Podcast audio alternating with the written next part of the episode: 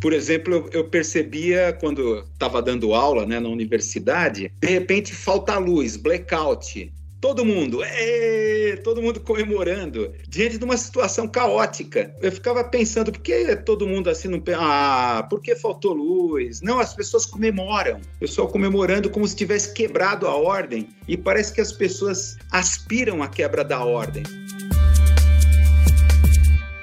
Olá pessoal, eu sou Ivan Mizanzuki e o meu convidado de hoje é jornalista, editor do blog Cinema Secreto Cine Gnose e autor dos livros O Caos Semiótico, Cine Gnose e Cinema Secreto Temas Gnósticos, Alquímicos e Quânticos no Cinema, Audiovisual e Cultura Pop. Ele atuou como professor universitário nas áreas de estudos da semiótica e linguagem audiovisual na Universidade Anhembi Morumbi, onde também completou seu mestrado em comunicação contemporânea.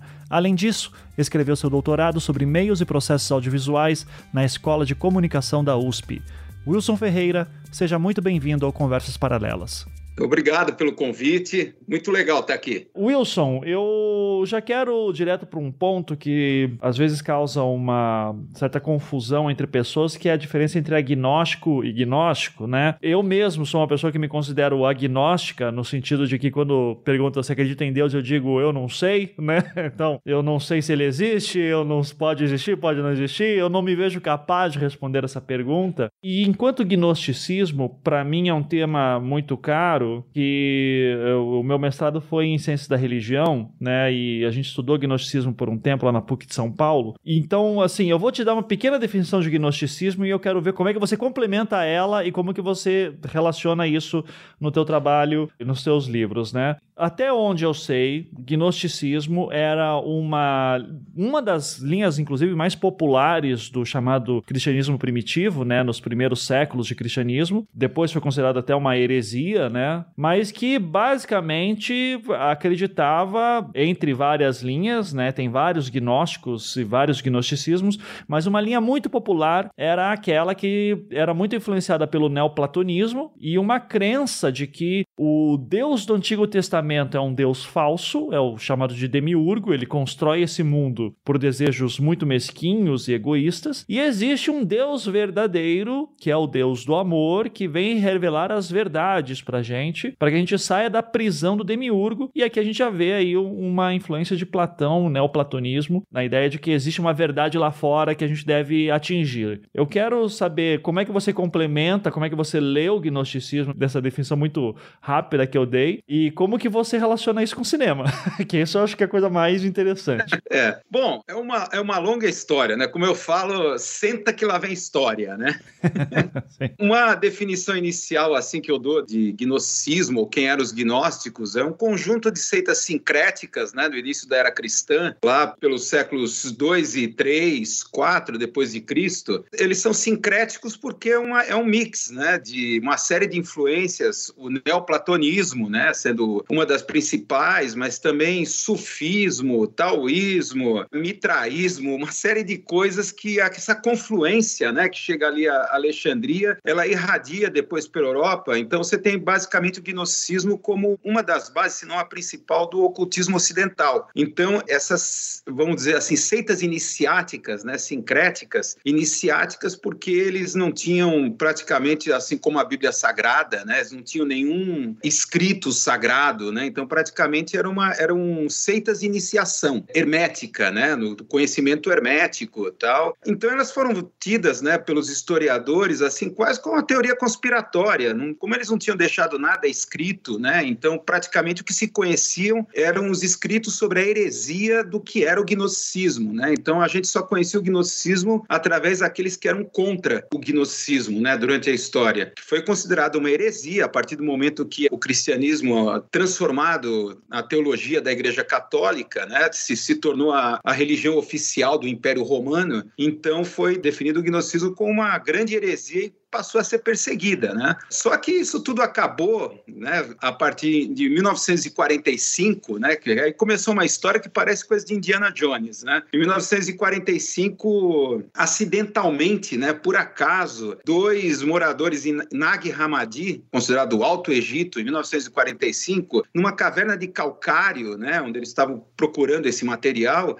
eles descobriram acidentalmente jarros, né, com cinquenta e tantos manuscritos dentro desse jarro, dentro de 13 códices, né, que são, vamos dizer assim, bolsas, né, fortemente costuradas. Esses dois rapazes, né, encontraram esse material e tentaram ganhar algum dinheiro com ele, né, vendendo como antiguidade, relíquia. Então esses manuscritos acabaram fragmentados e perdidos e alguns historiadores começaram a juntá-los, isso nas décadas de 50, 60, lá no Egito, né, parece que ficou sob o controle do Ministério das Antiguidades, né, uma coisa assim que existe lá no, no governo do Egito, conseguiram reunir e se transformou na chamada Biblioteca de Nag Hammadi, né, Evangelhos Apócrifos, porque ninguém sabe quem foi que escreveu, mas sabe-se que foram essas seitas iniciáticas do início da era cristã. A partir daí passou-se a ter um documento mostrando que eles existiram, não era teoria da conspiração, né? Então, pela primeira vez se descobriu a mitologia,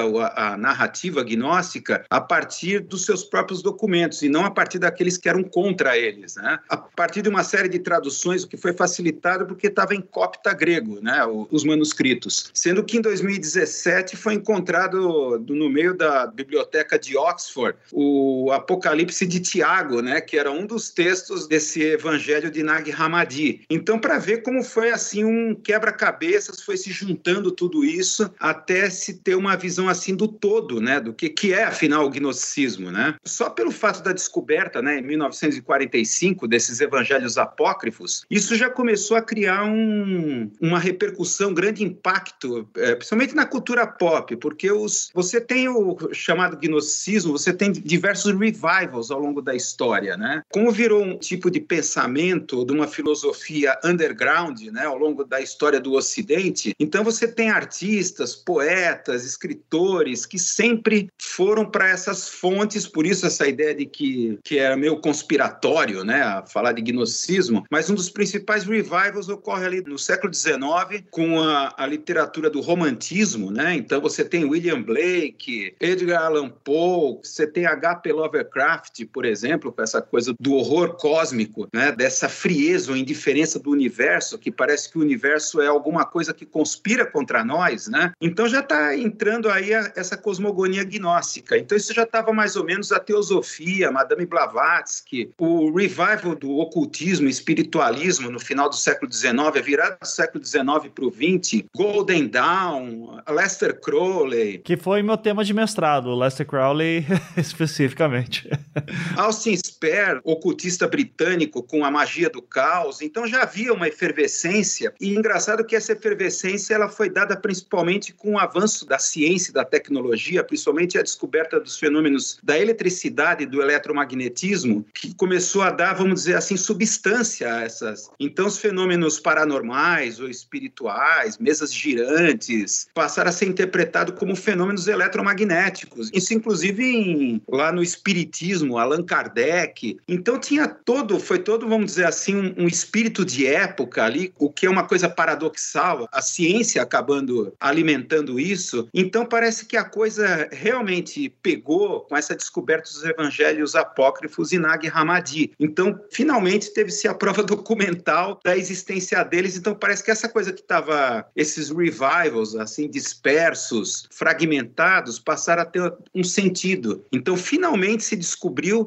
a teogonia, a cosmogonia e a rescatologia do gnosticismo. Então, finalmente você tem aí a estrutura, né? Descobrir tudo isso. Então, vai influenciar escritores como Philip K. Dick, muitos escritores da literatura sci-fi ali dos anos 50, chamada Pulp Fiction, né? Literatura popular, até chegar no cinema, né? No cinema ali nos anos 60, como Blow Up, por exemplo, um clássico. Blow Up, a ideia de, através da fotografia, você desvendar os véus da ilusão da realidade, você ter uma descoberta mais profunda, né? Um aprofundamento da ilusão, além da ilusão da realidade, o véu da ilusão, até chegar a coisas como Zardoz nos anos 70, com Sean Connery, ou O Homem que Caiu na Terra, com David Bowie. Então você tem aí essa ideia de que, principalmente aí o David Bowie, né? O Homem que Caiu na Terra, a ideia de que, que eu defino assim como astrognóstico, né? Que nós, seres humanos, somos anjos caídos, não pertencemos a esse cosmos, viemos de um outro lugar, estamos aqui aprisionados nesse cosmos físico, material, né? Que foi criado, como você falou, pelo Demiurgo, essa coisa toda. Só que é o seguinte, esse cinema gnóstico, né? Por muito tempo, por muitas décadas, ele foi assim cult, né? Então foi assim, são é, Zardoz e O Homem que Caiu na Terra são filmes cults. Para um público muito pequeno, cinéfilo, cineclube. A questão é, quando é que ele chega no, no mainstream hollywoodiano, né? Em 1995, você tem o, o filme Dead Man, com, do Jim Jarmusch, com o Johnny Depp, que já era uma, na época, já uma, uma estrela. Então você tem o primeiro filme no mainstream hollywoodiano em que, de repente, diretores, produtores, roteiristas descobrem a mitologia gnóstica. Aliás, se você pegar os evangelhos apócrifos, né, a biblioteca de Nag Hammadi, que está traduzida já em português já há algum tempo, né? Tem a tradução que é a Biblioteca de Nag Hammadi, da editora Madras, daqui de São Paulo. Se você der um, uma lida no documento original, a princípio é uma linguagem obscura, hermética, você não começa a entender nada. Mas aos poucos você vai percebendo que você está diante de alguma coisa assim assemelhado à space opera, é, algo assim como Star Wars, né? A luta do bem contra o mal, um drama cósmico de luta. Aí você começa a perceber como os roteiristas começaram a ficar assim muito interessados com essa mitologia. Quer dizer, a partir dali você pode tirar uma série de argumentos, né? Uma série de coisas que distinguem-se um pouco da jornada do herói no sentido sentido do Campbell, né? Da jornada do herói como a gente conhece, de ascensão e queda e depois renascimento. Você tem uma jornada do herói gnóstico. Os roteiristas viram como uma, uma alternativa à jornada do herói, né? Que foi muito assim massificada através dos estúdios do Walt Disney, as suas animações, a Pixar, desde Toy Stories, né? Ali em 1995. Então, eles ficaram maravilhados, né? Então, a partir de 1995 com Deadman, que é uma jornada xamânica, né, do personagem que o protagonista Johnny Depp, ele se chama Blake, né, não por acaso. ele vai até o, o oeste e a partir dali ele conhece o xamã, ele passa por toda uma jornada de transformação.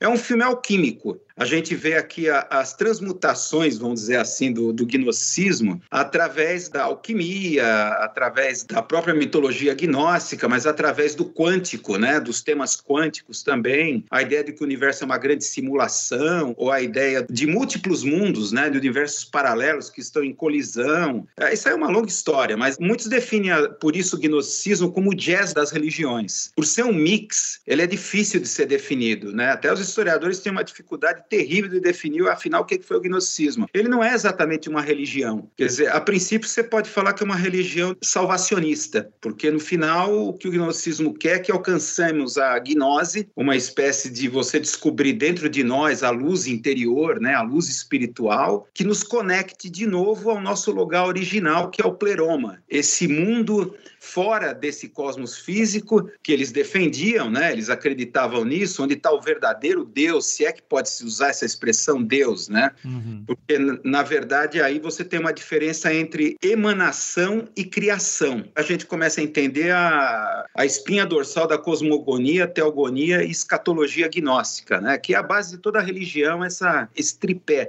Então, para eles, eles acham que o pleroma ele não foi criado, ele foi emanado, ou seja, ele sempre existiu. Você não tem essa ideia de começo, meio e fim. Agora, o demiurgo ele criou esse cosmos que a gente vive é uma criação, portanto é uma catástrofe. É interessante que a escatologia gnóstica já começa pelo fim. Digamos assim, se você fosse ler a Bíblia, você leria a partir do Apocalipse, de trás para frente até chegar ao Gênesis, que seria o encontro do pleroma do paraíso original. Apocalipse, que é bom lembrar, significa revelação, né? Então, é a revelação do mundo que existe aqui por trás. Na verdade, esse, esse universo a criação já foi uma catástrofe. Então, vamos dizer assim que pela escatologia, entre aspas, gnóstica, porque o gnosticismo não tem uma escatologia, na verdade o Titanic já fundou, digamos assim, né, usando essa imagem, o Titanic já afundou e todos nós estamos agarrados nos, nos destroços nessa imensa massa escura, essa massa de material escuro que é o universo. Estamos agarrados em destroços, em fragmentos, tentando sobreviver e tentando rememorar ou relembrar a nossa conexão original. Então, vamos dizer assim, a criação, o que eles chamam de criação, o demiurgo criou tudo isso daqui. Ela está sujeita às leis da entropia, às leis da seta do tempo, né? A questão do tempo para o gnosticismo é um acidente, é uma ilusão. O tempo é uma ilusão. Essa seta do tempo, começo, meio e fim, é uma ilusão, faz parte dessa ilusão que compõe o universo. Então, o objetivo do gnosticismo é procurar dentro de nós essa centelha, o que eles chamam centelha divina, luz espiritual, faísca, essa energia que está dentro de cada um de nós, vamos dizer assim, é esse fragmento, esse destroço, um desses destroços que a gente está agarrado, só que está escondido e esquecido dentro de nós. Isso lembra muito em Jung a descoberta do self. A descoberta do self, a destruição do ego e a descoberta do self. Por isso que Jung foi um dos psicólogos que se interessou, a sua psicologia profunda, né, se interessou pelos escritos gnósticos. Né? Então ele fez todo, vários textos sobre isso, né? a interpretação simbólica do gnosticismo, onde ele viu o gnosticismo com uma grande busca do self. O Jung ele até escreve lá, né, os Sete Sermões para os Mortos, se bem me lembro, que é justamente é quase como uma série de meditações em cima de textos gnósticos e temas gnósticos. Eu entendo daí quando a gente pode ler o Jung como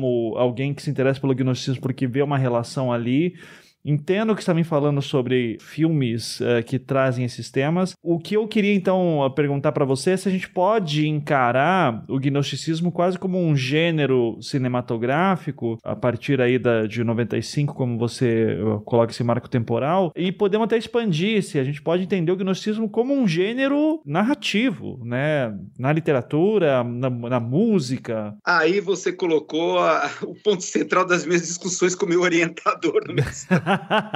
Exatamente isso.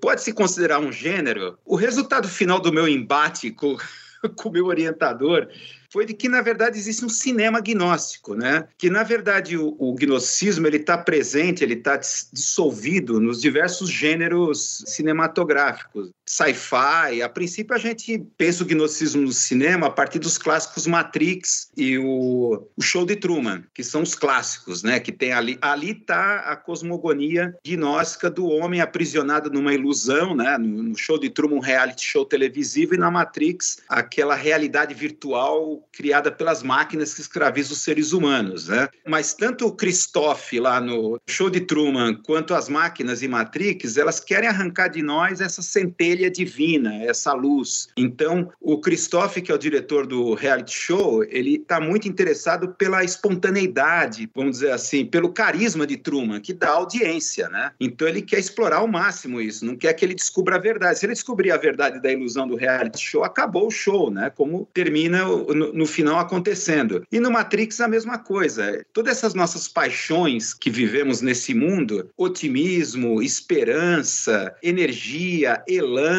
esse elan que nos torna vivos, é, são as manifestações dessa luz espiritual, dessa fagulha divina, né, como falam os gnósticos. E o demiurgo ele se interessa por isso dentro de nós, porque tudo isso faz o universo se movimentar. Quer dizer, o universo ele funciona, ele existe por causa de nós. Essa mitologia ela está disseminada em diversos gêneros. Por exemplo, vamos colocar assim, o mal, a representação do mal. Para o gnosticismo, o mal já foi a própria criação. Então você pega, por exemplo, o quanto H.P. Lovecraft, esse escritor do gótico norte-americano, ele está tão interessante nesse século para o mainstream hollywoodiano. Se você perceber, é um dos autores mais adaptados aqui nesse século, uma, um monte de filmes em cima do H.P. Lovecraft. Para ele, essa indiferença do universo em relação a nós, que ele chama de horror cósmico, é exatamente a presença do mal. O mal já foi a criação. O mal não está em nós vamos dizer assim. Então você vai ter filmes de terror, por exemplo, que exploram essa questão do mal, como são essas adaptações do H.P. Lovecraft, como por exemplo O Farol e vários outros filmes, que o mal está na própria criação, no próprio universo, na própria natureza. Enquanto no terror tradicional, o mal está dentro de nós, é na natureza humana, na própria natureza humana. Por isso que nos filmes de terror tradicionais, por exemplo, esses, essa série da espantomania, Jason, tal, o mal ele pune aqueles que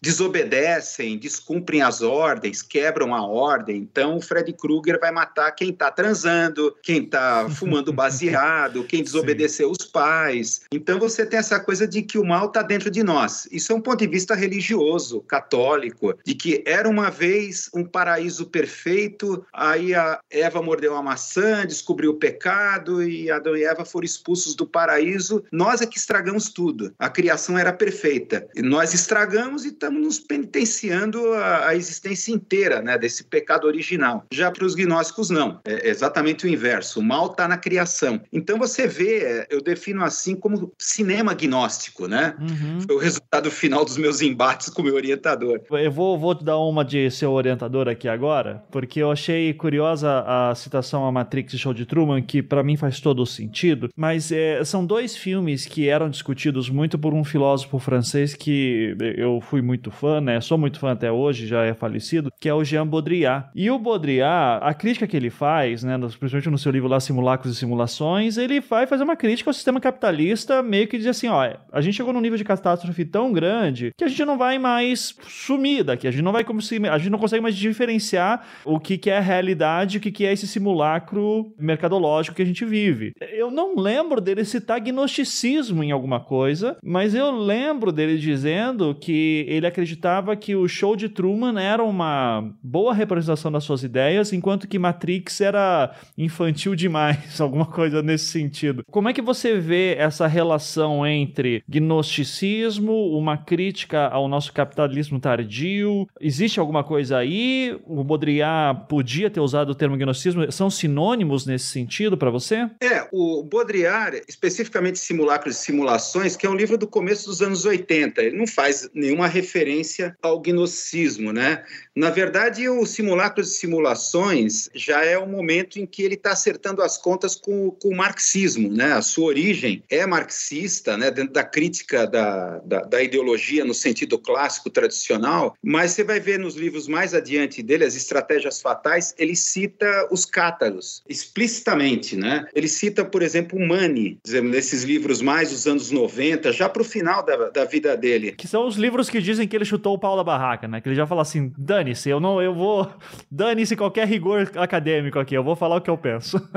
literalmente ele está chutando o pau da barraca, ele é incendiário, ele, ele é totalmente assim, gnóstico, nesse sentido que ele cita explicitamente os cátaros, a ideia do mal, que segundo ele foi muito mal interpretado pela história da filosofia, mas ele vai, por exemplo, citar Mani. Mani foi um dos grandes pensadores do pensamento gnóstico no início da era cristã, dessa série de seitas sincréticas. Se não me engano, acho que foi professor em Alexandria. Daí essa ideia de maniqueísmo, a luta do bem contra o mal, né? De que o universo é composto por essa luta entre o bem e o mal que vai se anular e esse universo vai se autodestruir. Então, eh, com isso, o Baudrillard, ele quer superar a dialética, porque a dialética marxista é otimista, tanto a hegeliana, né, quanto a marxista, que no final vai haver uma síntese, um salto qualitativo e vai haver uma síntese, tese, antitese e síntese. Baudrillard abandona isso, né? Ele entra nesse pessimismo, nesse niilismo gnóstico e ele não vê nenhuma possibilidade de superação. Quer dizer, nesse sentido que você falou, né? Porque, na verdade, a luta entre o bem e o mal são os dois lados de uma mesma moeda que jamais vai conseguir haver uma superação, a não ser que eles se autodestruam, né? Então, como o próprio gnosticismo coloca, esse cosmos vai se autodestruir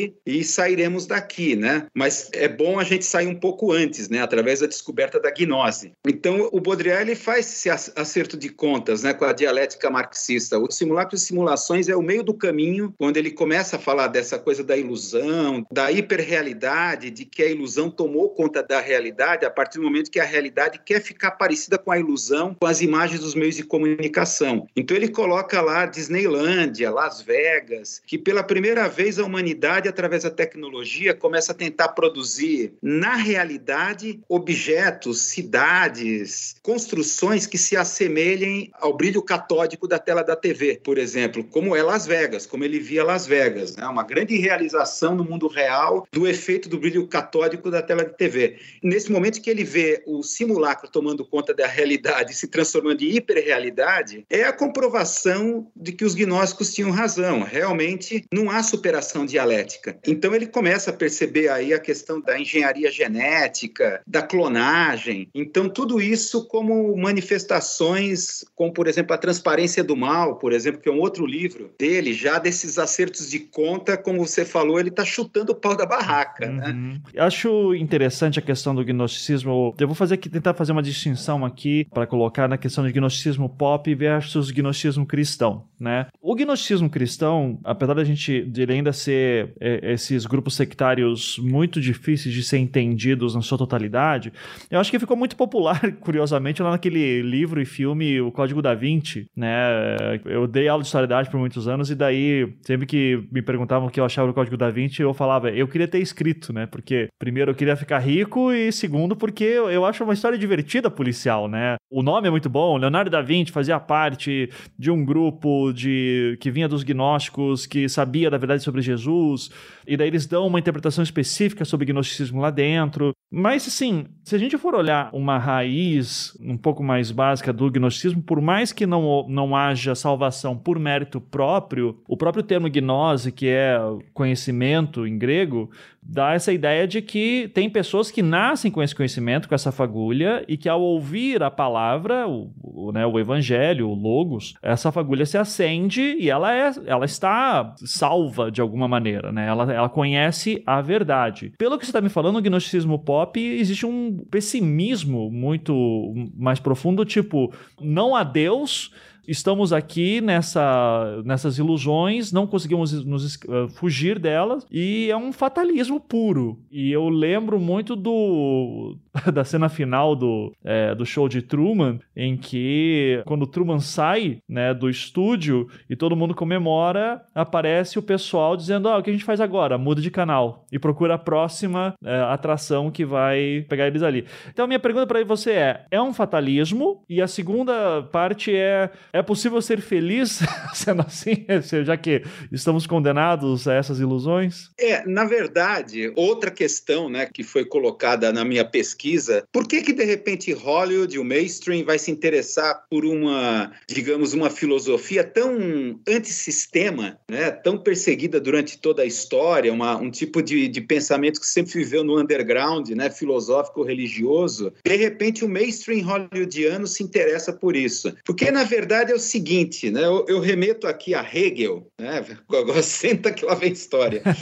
Hegel, por tudo, a questão da dialética, do espírito, aquela coisa. Há em Hegel esse elemento, é um dos revivals, vamos dizer, do gnosticismo, e ele estava no espírito de época para isso a ideia de consciência infeliz. Na verdade, para ele, o espírito vive um estado de alienação. Isso bate com o gnosticismo, porque é como se nós tivéssemos uma sensação de sermos estrangeiros aqui, né? Até a gente pode falar daqui a pouco sobre essa coisa de que o, o cinema gnóstico ele constrói seus protagonistas dentro de um tripé, que é o detetive, o viajante e o estrangeiro. São as três formas de constituição da nossa subjetividade na, digamos, na pós-modernidade, né? Não gosto muito desse conceito, mas o que tem vem do pós-guerra em diante é a pós-modernidade. Essa ideia de consciência infeliz. Quer dizer, nós temos uma sensação, vamos dizer assim, é, difusa, né, de que algo está errado no mundo. Todos nós nos sentimos um pouco estrangeiros, dentro do seu próprio país, dentro da sua própria família, no seu cotidiano, na sua rotina. Eu falo assim que a gente, é uma das expressões né, dessas, desse sentimento difuso, né, de consciência infeliz, por exemplo, eu, eu percebia quando estava dando aula né, na universidade, de repente repente falta luz, blackout. Todo mundo, ee, todo mundo comemorando, diante de uma situação caótica. Eu ficava pensando, por que todo mundo assim não Ah, por que faltou luz? Não, as pessoas comemoram. O pessoal comemorando como se tivesse quebrado a ordem. E parece que as pessoas aspiram à quebra da ordem, né? Inconscientemente a gente quer. Não é à toa que os filmes hollywoodianos, eles começam sempre assim. Era uma vez tudo em ordem, aí de repente é uma quebra da ordem. Aparece quem? O Fred Krueger, assaltantes de banco, terroristas, a ordem é quebrada. Isso é excitante, porque as pessoas, na verdade, o que atrai no, no filme é a quebra da ordem. Não é à toa que o cinema hollywoodiano se especializou em filmes de perseguição. Desde o grande assalto do trem de 1903, do primeiro cinema, foi o primeiro filme de perseguição e trabalhando com narrativas paralelas, né? Duas sequências simultâneas que vão se encontrar ali no trem. Isso foi um grande avanço na linguagem cinematográfica. Desde ali, o cinema norte-americano se especializou especializou em quebra da ordem. Então são perseguições, explosões, terroristas, monstros. Isso atrai o público. Então parece que esse niilismo gnóstico, né, que você expressou aí nesses filmes, né, no, simplesmente no show de Truman, há um retorno à ordem. Os filmes norte-americanos, o filme hollywoodiano, ele tem esse esquema de quebra da ordem e retorno à ordem, digamos assim. É, é, é essência, né? Aquilo que um professor que foi o orientador do meu orientador, né, o Dieter Prokop, na Alemanha, Alemanha, ele falava de, de fantasia clichê de quebra da ordem, retorno da ordem. Nós entramos naquela caverna de Platão que se chama o cinema, ansiosos pela quebra da ordem, porque nós temos essa consciência infeliz. A gente sabe que está algo errado nesse mundo, a gente não sabe o que é. Você pode falar que ah, o que está errado é o PT, o que está errado é Bolsonaro, o que está errado. Por isso, até mudando um pouco de assunto, por isso que guerras híbridas funcionam tão bem e as pessoas saem nas ruas para protestar contra qualquer coisa.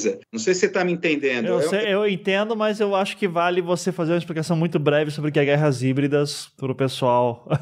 A coisa de guerra híbrida de, de através de métodos de ação direta, né? Você, através de manifestações aparentemente espontâneas, você desestabilizar governos, né? O que se chama guerra híbrida, que eu estou citando aqui, é um conceito recente de estratégia militar, onde abandona-se os campos de batalha para lutar naquilo que se chama do terreno humano, o terreno, aquilo que Nietzsche chamava de demasiado humano, explorar os pontos fracos de uma cultura, de uma sociedade, para a partir desses pontos fracos você colocar as próprias pessoas ali em ação para desestabilizar um determinado governo. Isso é essas coisas que se chama das as diversas primaveras que rondaram o mundo, primavera árabe, Tunísia, Ucrânia, para desestabilizar governos dentro de uma geopolítica aí, principalmente norte-americana. A Rússia também utilizando isso em, nos seus países ali satélites da ex-União Soviética, aquela série, né? O guia pervertido da ideologia, se não me engano, é no último episódio, ele coloca exatamente isso, né? De que os homens se engajam em movimentos emancipatórios ou levantes revolucionários como o Occupy Wall Street. Mobilização de massas acompanhadas por greves gerais. Então, é, ele fala, né? Contra medidas de austeridades, né? Como na Grécia, Tahrir no Egito, em 2011. Em todos eles, né? Ele fala, o Zizek, há um potencial oculto da humanidade para um futuro diferente diferente, as pessoas aspiram por mudança, seja qual for. Se for mostrado para as pessoas, as pessoas irão. Só que, no entanto, esse, esse sonho utópico, essa energia, no final ele fala né, que é absorvido pela vida comercializada diária. Essa energia se perde, ele fala, né, persiste não na realidade, mas no sonho que nos atormenta à espera de uma redenção. Quer dizer, nesse momento, Zizek está sendo assim, extremamente gnóstico, claro que pela mediação hegeliana,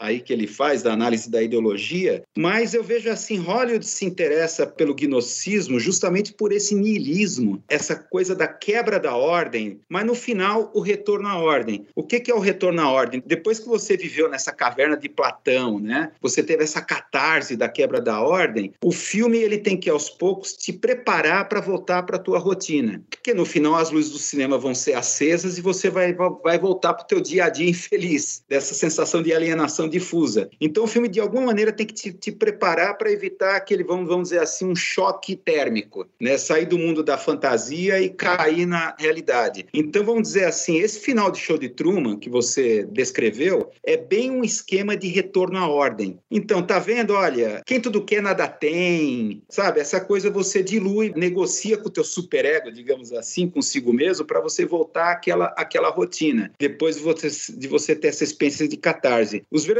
filmes gnósticos, aí no sentido progressista, eu cito Beleza Americana, que é um paradoxo. Ele ganhou o Oscar né, em 1999. Você deve lembrar o final, né, que toda, todo o filme é uma narração do, do próprio protagonista que toma um tiro na cabeça no final, em que ele fala: olha.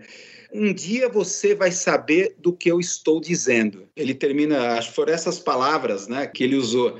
E aí o filme termina um corte abrupto, a tela fica escura por longos segundos e aí finalmente aparecem os créditos. É impactante assim, é chocante. Eu me lembro que eu voltei assim para casa depois do final desse filme, assim tonto, né, aturdido, né? Principalmente porque isso repercutiu na minha, na minha própria vida pessoal, esse final de filme. Aí vai ter aquilo que se chama, vamos dizer assim, teoria da comunicação, a nova teoria da comunicação, acontecimento comunicacional. O que é o acontecimento comunicacional? Um certo conteúdo cinemático, audiovisual, ele vai te repercutir na tua vida cotidiana. Ele vai criar estranhamento, ele vai criar repercussão, ele vai criar, de alguma forma, vai ser uma fagulha que vai fazer alguma coisa mudar. É a presença do novo. Enquanto essa narrativa da quebra da ordem e retorno à ordem, do mainstream hollywoodiano, é exatamente para evitar isso, que isso ocorra, né? esse acontecimento comunicacional que repercuta na vida cotidiana do, do espectador. Mas isso daí não, até onde eu percebo, não é algo consciente, do tipo, roteiristas dizendo, gente, a gente não pode aqui criar caos social, vamos tentar. Já é algo que está tão introjetado que vira a fórmula de como se escrever. Exatamente. É uma coisa que é, é interessante. Essa, essa fórmula ela foi desenvolvida principalmente nos filmes musicais, ali da fase de ouro né, de Hollywood, justamente para se contrapor ao filme noir. O filme noir ele tem essa, essa, essa pegada de quebra da ordem. Né, do, do o, o filme noir, que é uma consequência lá do expressionismo alemão, que é uma das vertentes do gnosticismo no, no cinema lá na Europa. O expressionismo alemão, né, que muitos dos diretores do expressionismo alemão fugiram né, da, da, da, do nazifascismo e nos Estados Unidos começaram a desenvolver toda a estética no ar, que é tributária da estética do expressionismo alemão. Então, enquanto o filme noir você tem esse mundo que se dissolve em chuva, névoas, neblina, a ideia de que o, o, o mundo está se dissolvendo, que é uma grande ilusão, em que na verdade você não pode acreditar em nada, em ninguém, tudo é uma aparência no filme musical, não. Ele entra como uma resposta a essa coisa do filme no ar e você tem sucessivas quebras da ordem e retorno à ordem. Eu pego assim como um exemplo, Cantando na Chuva, a cena clássica do Jenny Kelly dançando na chuva. Não sei se você lembra dessa, dessa sequência. Literalmente dançando na chuva, que ele vai chutando tudo. Ele está muito feliz, né? Ele, tá, ele está se despedindo da namorada dele porque ele finalmente achou emprego. Ele está feliz, ele está exultante. Ele está tão feliz que começa a dançar e cantar na chuva. Se dane que é altas horas da noite, que está incomodando os vizinhos. E do nada surge uma orquestra tocando música, né? Isso é, isso é muito louco em filme musical, né? Onde está essa orquestra tocando? Depois muitos filmes que faziam paródia dos musicais fazem isso, lá os, os músicos tocando debaixo da mesa, tal, escondidos. tá? Aí aquela coisa, ele está exultante e no final aparece o guarda. Um policial olha feio para ele, aí ele se abaixa, fecha o guarda-chuva, e depois entrega para alguém que está voltando, ele sai com o rabo entre as pernas, né? Ele obedece os policiais, né? Então, é aquele esquema de, de repente, você tem uma catarse de quebra da ordem, toca a música, você está exultante, esse clichê de correr na chuva, cantar na chuva, transar na chuva, é o clichê de, de, de quebra da ordem de liberdade, para depois retornar. Então, o filme musical, digamos assim, aprimorou isso, né? Até arrisco dizer que naquela época ali, início da Guerra Fria, todas as questões políticas ali envolvendo o cinema, ali talvez tenha sido uma coisa proposital. Você tinha o Código Reis no cinema, de, de, de controle de conteúdo, que poderia ou que não poderia ser mostrado no cinema, e de alguma forma o filme noir ele se apresentou como uma ameaça ao sonho americano. Então você tem uma resposta que é o, o filme musical muito mais otimista, trabalhando em esquema de quebra da ordem e retorno à ordem, que depois virou uma coisa consolidada e ninguém mais pensa a respeito. A não ser esse pesquisador alemão, Dieter Prokop, que eu acho muito interessante, né? Que aqui no Brasil os textos traduzidos dele estão na coleção Grandes Ciências Sociais da editora Ática. Vale a pena dar uma olhada no pensamento do Dieter Prokop. O principal principal divulgador dele aqui no Brasil, que foi o Ciro Marcondes Filho. Né? Infelizmente já falecido, né? foi meu orientador, Ciro Marcondes Filho, que é dele essa ideia do, da nova teoria da comunicação e toda essa teoria da comunicação como um acontecimento, que no meu trabalho de pesquisa no doutorado é, era tentar conectar essa teoria né, do, do acontecimento comunicacional com a gnose no gnosticismo. A gnose é pensada como quebra da ordem. Sim. Como quebra da ordem. E então, é, já encaminhando aqui para o nosso último bloco, eu queria pegar um caso de um filme que eu sei que você já falou sobre e que é um dos meus filmes prediletos, um dos meus autores prediletos na, na literatura, que é o Clube da Luta, que eu sei que, como eu conheço muito o autor, né, é, aqui o Chuck Palahniuk e todo o seu conceito de ficção transgressiva, e, enfim, eu sou um fã do cara e eu lembro muito de trechos, eu, eu acho o filme maravilhoso também, né, e, e especialmente nessa questão do caminho da autodestruição, né, que eles falam tanto, né? O, o caminho para a liberdade é uma autodestruição. E daí toda a questão do, do ego, alter ego, que é colocado ali dentro. E, e eu lembro que eu fiquei muito chocado quando, em um certo momento, um filme que para mim sempre foi extremamente subversivo em tantos níveis, começou a ser muito uh, cultuado por grupos, primeiro, que representavam uma certa masculinidade tóxica, né? Do tipo, negócio é cair na porrada mesmo, vamos fazer clube da luta. Ficavam num nível muito básico do filme e não viam uma mensagem por trás. E depois, um, um certo também fascínio de grupos uh, fascistas, né? Que depois uh, se acenderam, especialmente nos Estados Unidos após a eleição do Trump, a ponto de, inclusive, ser usado por esses grupos de alt-right o termo snowflake, né? Que é um termo que é usado no filme como você não é um floco de neve, você não é especial. E o, o, termo, o termo snowflake começou a ser usado como uma maneira depreciativa de dizer assim: ah, vocês são muito frágeis para aguentar o mundo como é, por isso tem que liberar a arma, temos que brigar com a China, temos que criar guerra mesmo.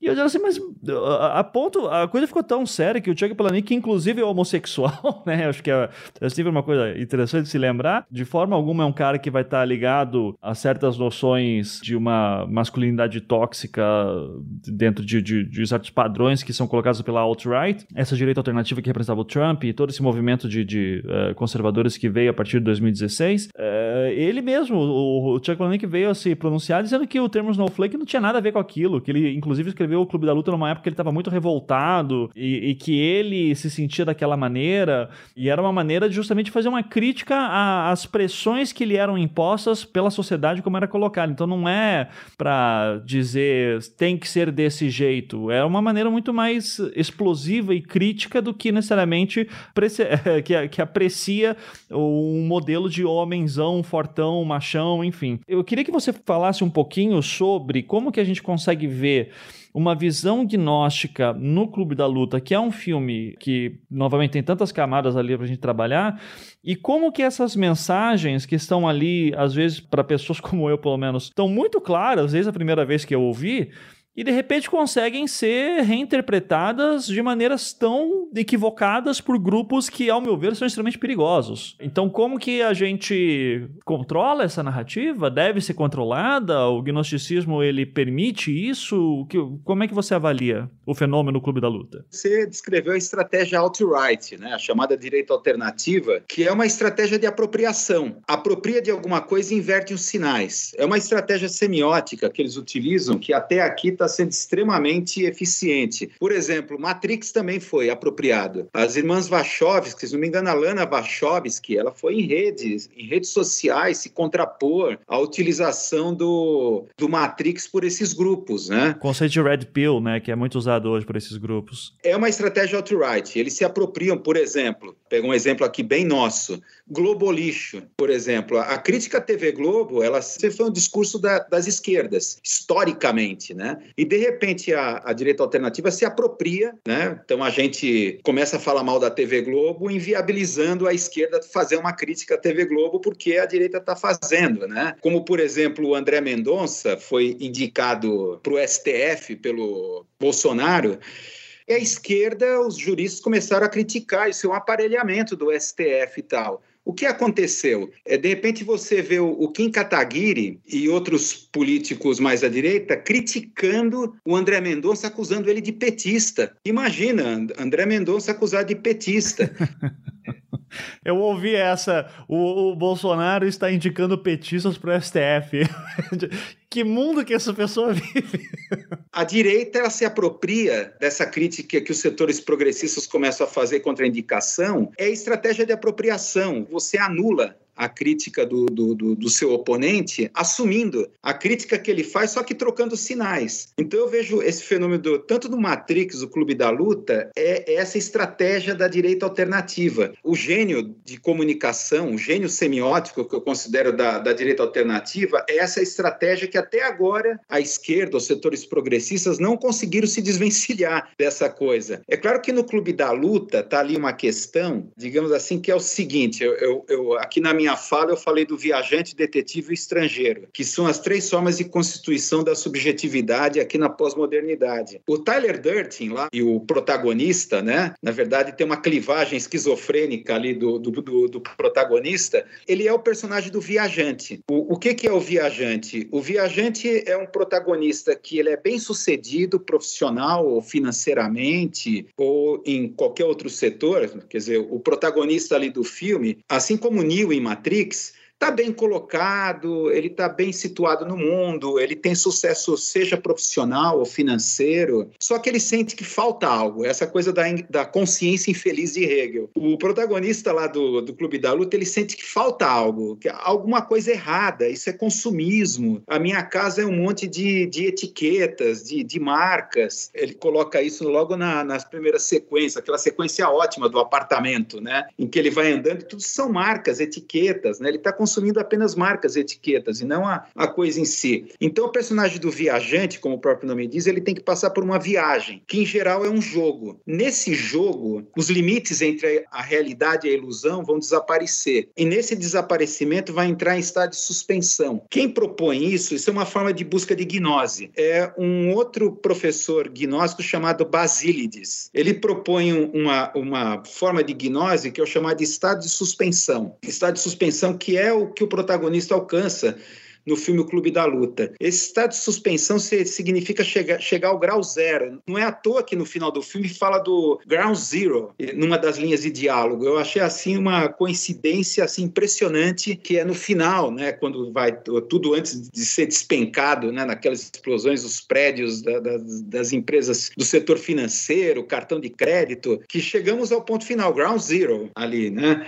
Quando ele está amarrado, né? O Tyler Durden tá, amarrou ele ali naquela cadeira tal no final, se não me engano, é isso, né? A sequência final. A cena final é essa, mas o filme começa também nessa, nessa cena. Com a arma na boca dele, ground zero. Então, esse grau zero, assim, do, do ego, da racionalidade, em que todas as diferenças entre ilusão e realidade estão suspensas, e você vai chegar ao que ele, os gnósticos chamavam de tertium kid, não só os gnósticos, como os alquimistas. A terceira alternativa, entre o bem e o mal, o certo e o errado, aquilo que está além. Esse nível de grau zero, de de suspensão é dado pela luta no filme. Por exemplo, há vertentes do, do gnosticismo, o corpo ele tem que ser desgastado completamente. Então, por exemplo, alguns vertentes do gnosticismo defendia, por exemplo, orgias. Você tem que fazer muito sexo para o seu corpo ser zerado, ser desgastado de todas as paixões e todos os impulsos, para finalmente ser liberado essa fagulha de luz, essa energia do espírito e alcançar a gnose através desse estado de suspensão. Então, no, no filme Clube da Luta é silenciar o corpo na base da porrada, né? Que eu, eu falo bem isso, né? É a ideia de silenciar o corpo na base da porrada. É, você tem que exaurir o corpo a tal ponto que você finalmente libere a consciência e o espírito. Quer dizer, é um pensamento dualista o gnosticismo, né? Corpo e matéria, espírito e matéria. A ideia de que a matéria foi a criação do demiurgo, então o espírito tem que ser liberado disso. E, então, como é que a gente faz? No caso do Clube da Luta, luta é na base da porrada. Você tem que transformar o corpo, como até fala numa das linhas de diálogo, no mísero composto universal. Sim. Ele fala: olha, nós somos feitos do mesmo mísero composto universal, fala o Tyler Durden para o protagonista, né? Então, isso é muito gnóstico, né? Quer dizer, é, essa parte física nossa é o mísero composto universal do qual foi criado todo o universo, ou seja, é uma ilusão. Então, é, é bem isso. Só que a Outright, ela acabou, digamos, se apropriando apropriando disso e transformando em, em algo fetichista, né? em termos de exaltação, de supremacismo branco, masculinidade tóxica. Inverteram totalmente as coisas. Né? É claro que você pode entrar numa discussão até que ponto há uma ambiguidade no filme que permita esse tipo de apropriação. Isso é uma coisa a ser discutida. O Clube da Luta poderia ter sido mais assertivo nas suas questões espirituais, gnósticas, tão assertivo a ponto que não permitisse apropriação, isso aí é uma outra linha de discussão. Aí exigiria uma análise fílmica. Quer dizer, há uma ambiguidade, né? Ou será que as apropriações que a Outright faz são de, de conteúdos ambíguos que permitam eles trocarem o sinal? Aí envolveria uma análise semiótica e toda uma outra discussão. Claro, claro. Não, mas já está bem claro e você falando me lembra muito de um trecho do livro em específico, que é o momento que eles estão numa luta, uma daqueles encontros do, do Clube da Luta, né? E, e tem um momento em que o, o protagonista ele vai lutar contra um personagem que é dito como muito lindo, muito belo, que no filme é representado pelo Jared Leto, né? E o, eu, essa frase do filme me marcou, do, do livro me marcou muito, que no filme, salvo engano, não, não entrou, que ele enche o cara de porrada no, no filme até o pessoal fica assustado com a violência, né, que o Edward Norton tá fazendo ali em cima do, do Jared Leto, e daí ele Tem um momento que no livro uh, ele fala assim: eu queria destruir algo belo. E isso, para mim, é, eu consigo ver claramente essa, essa leitura gnóstica, né? Uh, se a criação é perfeita e bela, nós devemos destruí-la. Até o, o, Tyler Durden, se me engano, numa linha de diálogo, ele fala: ó, somente depois de perdermos tudo é que estaremos livres. Isso, exato. Ele fala essa, essa, essa tirada, assim, é, é a essência da coisa de que temos que perder tudo para a gente estar tá livre. Aí remeto aqui a Baudrillard. O Baudrillard também percebeu isso, né? Por isso que ele se tornou totalmente incendiário, nihilista, no final da, da, dos seus últimos escritos, escritos dele. Dizer, olha, não tem superação dialética, não tem. O negócio é que temos que perder tudo aí é que a gente vai se sentir livre. Aí a gente vai entrar aqui nessa discussão, né, que você citou da direita alternativa tal, que é uma coisa que me incomoda. Então, no, clube, no filme, especificamente no filme Clube da Luta, até que ponto essa transposição do livro para as telas transforma numa coisa tão ambígua que permite essa apropriação política desses grupos de extrema direita. Porque no final é aquela coisa, né? A imagem parece que afirma. O que você tenta negar através da imagem é impossível, porque a imagem em si mesma ela ela afirma. Quem fala isso eu acho muito interessante é o, o Debré, é um teórico francês que é muito interessante. Ele ele lutou ao lado de Fidel Castro e Che Guevara, né? Na, ele foi militante, guerrilheiro ali nos anos no final dos anos 50, 60. E, e, se não me engano, ele chegou a ser o ministro da Cultura, Educação, né, nos primeiros anos da, do governo revolucionário. E depois, uma série de questões longas ali nos anos 60, contrário ali à Revolução Cubana, a figura do, do Che Guevara, ele volta para a Europa, retorna e se transforma um acadêmico, um pesquisador. Então, ele cria uma disciplina chamada midiologia. Midiologia, o estudo das próprias mídias, né, em si mesmas, independente dos seus conteúdos. Lembro muito, muito McLuhan, né? A questão de que a, o meio é a mensagem, né? Aquela coisa, se você tira do livro, coloca na tela, mesmo que você negue, você está afirmando.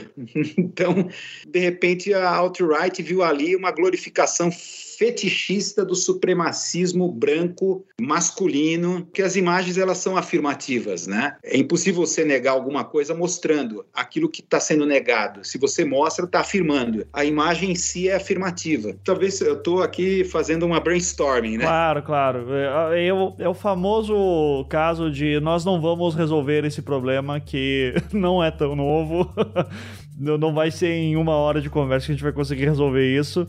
Mas eu convido a todos que estão ouvindo a entrarem no site Cinegnose, os links vão estar na, na, na postagem uh, desse episódio, para justamente uh, expandir essas reflexões. E Wilson, só tenho a agradecer aí por nos introduzir a tantos temas interessantes e provocativos. E espero tê-lo aqui outras vezes e de repente a gente pega um dia aí, pega uma obra e tenta achar uma solução para o caos que o mundo se encontra e para nos, nos livrarmos das garras do Demiurgo, seja ele qual, qual for o Demiurgo da vez, né? e não percam as lives Cine Gnose 360, que é a é ali a brainstorming ao vivo. Todo domingo às 18 horas, né? Eu recomendo, eu recomendo. Que eu até brinco com o pessoal que eles não são testemunhas de Jeová, são testemunhas de Wilson, né? Os espectadores testemunhas da live. Perfeito. Wilson, muito obrigado, cara. Tenha um, um ótimo, uma ótima semana aí. Obrigado, obrigado para todos.